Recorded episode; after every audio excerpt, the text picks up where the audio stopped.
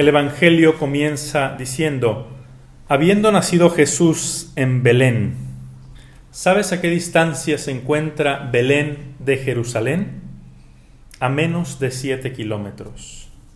Y cuenta después que unos magos, magoi en griego significa sabios, no, no es el prestidigitador moderno que conocemos, unos magos de Oriente emprenden un largo, largo camino y pesado, atraídos y guiados por una estrella. ¿Eso es sabiduría o locura? Después da la impresión de que en algún momento la estrella desaparece y tienen que preguntar. Lo lógico es preguntar en Jerusalén, donde se supone que todos deben saber, todos deben estar saltando de gusto porque el rey esperado durante, durante siglos ha nacido. Y, oh sorpresa, nadie está enterado. Herodes, el rey, y todo el pueblo, dice el Evangelio, se sobresalta. Y Herodes consulta el Google del tiempo, de ese tiempo, es decir, llama a todas las autoridades religiosas, sumos sacerdotes y escribas. Iba a decir a los expertos, pero no, ellos no son expertos. Experto es el que ha hecho la experiencia de algo. Ellos son eruditos. Hay una diferencia. Y ellos le proporcionan a Herodes una respuesta de Google, perfecta en su forma. Le citan de memoria el texto de la escritura que dice dónde debía nacer el Mesías. Ni Herodes ni los sumos sacerdotes, ni los escribas, ni nadie del pueblo se mueve. Los reyes dejan el lugar y nuevamente aparece la estrella en el horizonte. Y el Evangelio no se ahorra palabras, usa tres expresiones para subrayar, para recalcar la alegría que experimentaron. Dice, se alegraron con una gran alegría que desbordaba. Esas son las expresiones en griego. Finalmente llegan a la casa, encuentran a María, al niño, no sabemos si José estaba o no, pero José es así, discreto, cumplen su cometido y regresan a sus casas. ¿Quiénes son los reyes magos? Son personas reales.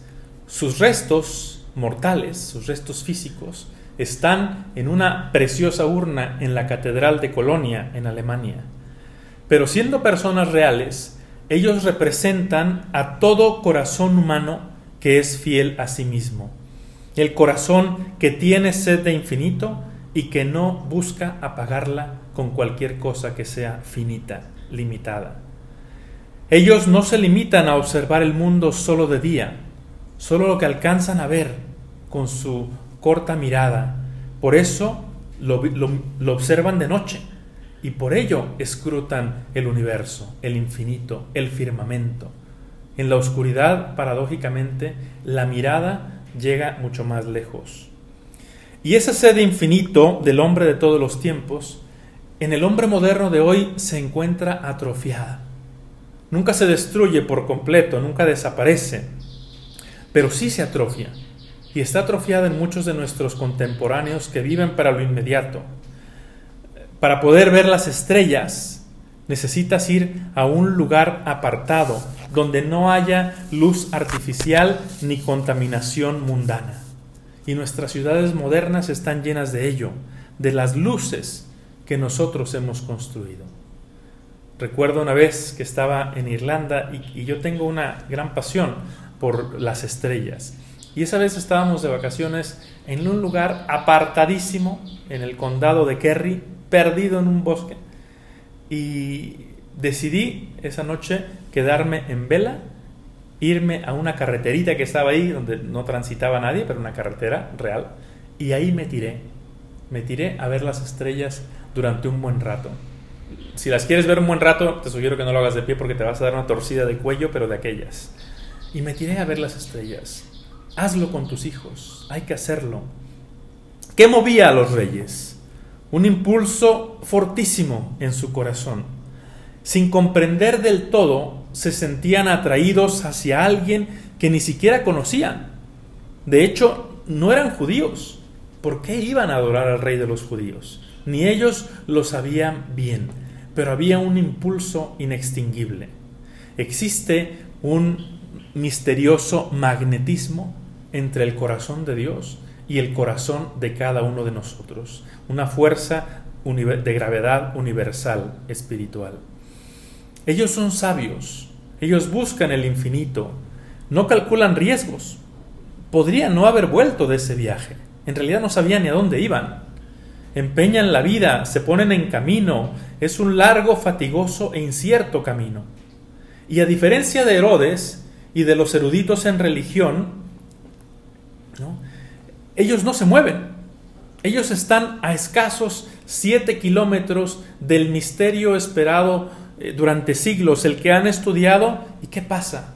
Se quedan encerrados en los muros de Jerusalén, en los muros de su corazón seco.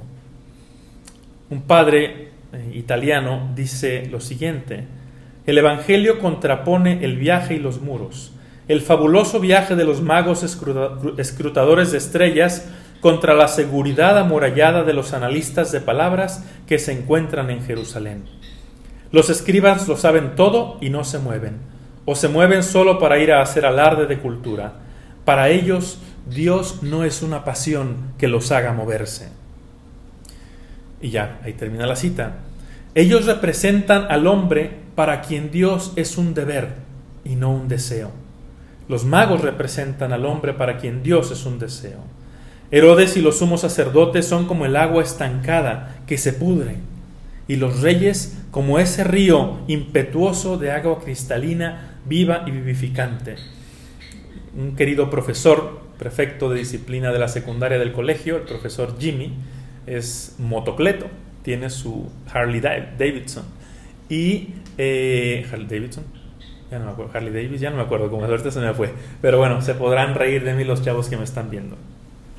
Eh, y en su chamarra, obviamente pertenece a un club, y en su chamarra tiene una frase que, eh, que dice, si piensas que la aventura es peligrosa, espera la rutina, mata. Herodes y toda Jerusalén se alborotó, se emocionó, pero ahí quedó su emoción, lo que llamamos llamarada de petate. Su espiritualidad se reducía a la impresión del momento, se reducía a reenviar memes mochos o a poner un emoji de manitas en oración, lo cual de oración tiene muy poco. Y los sabios parten de nuevo, no se dan por vencidos cuando la estrella desaparece. ¿Por qué desaparece la estrella? Para recordarnos que es solo un símbolo, que no es lo que nos mueve, sino que los mueve es el rey que la mueve también a ella. Hasta ese momento a los magos los impulsaba la ilusión poderosa y cierta, pero misteriosa. Y entonces no solo tenían ilusión, llegó la alegría, una alegría enorme y desbordante que no les cabía en el pecho. Y cuando llegan a la casa, supieron perfectamente qué hacer. No llegaron con el regalo por delante, llegaron con el corazón por delante. Cuando das un regalo, el verdadero regalo es el cariño, no el objeto. Se postran y adoran. Antes, cuando yo visitaba alguna iglesia de esas que resaltan por su particular belleza, casi casi al entrar lo primero que hacía era sacar el teléfono o la cámara y tomar fotos. Ahora ya no hago eso. Ahora lo primero que hago es ir a buscar el sagrario y adorar al que es el centro al que es aquel por el que se construyó esa iglesia tan bella. Cambia la experiencia. Te invito a que hagas lo mismo. Es la grandeza de los corazones nobles. Saben reconocer, saben adorar, saben acoger en silencio. No hay palabras, el Evangelio no registra ninguna palabra. Solamente hay contemplación y adoración. Su único objetivo era adorarle y honrarle eso se lo habían dicho claramente a Herodes, venimos a adorarlo. Y nosotros muchas veces hemos perdido esa capacidad de adoración y solamente buscamos a un Dios útil que nos complazca y sirva nuestros proyectos. Termina el Evangelio diciendo que cuando concluyeron su travesía, regresaron a su lugar de origen por otro camino. Quien se encuentra a Jesús simplemente no puede regresar por el mismo camino en la vida. Como he dicho en otras ocasiones, no me gusta hablar de mí mismo, pero este Evangelio lo he experimentado con toda su fuerza en mi vida. A mis 19 años no era yo un sabio, ciertamente, pero sí andaba en búsqueda. Y lo menos que hubiera pensado o querido ser era sacerdote. Sin embargo, un día apareció el equivalente a una estrella en mi vida. Me enamoré de la Legión de Cristo. Y ese ideal me poseyó de tal manera que me puso en éxodo, me puso en salida. Tuvo tal fuerza que fue capaz de hacerme dejar a mis padres, mi casa, mis amigos, mi universidad, mi carrera, mi vida de joven, la música, las niñas, las diversiones, el deporte, todo aquello que me llenaba tanto.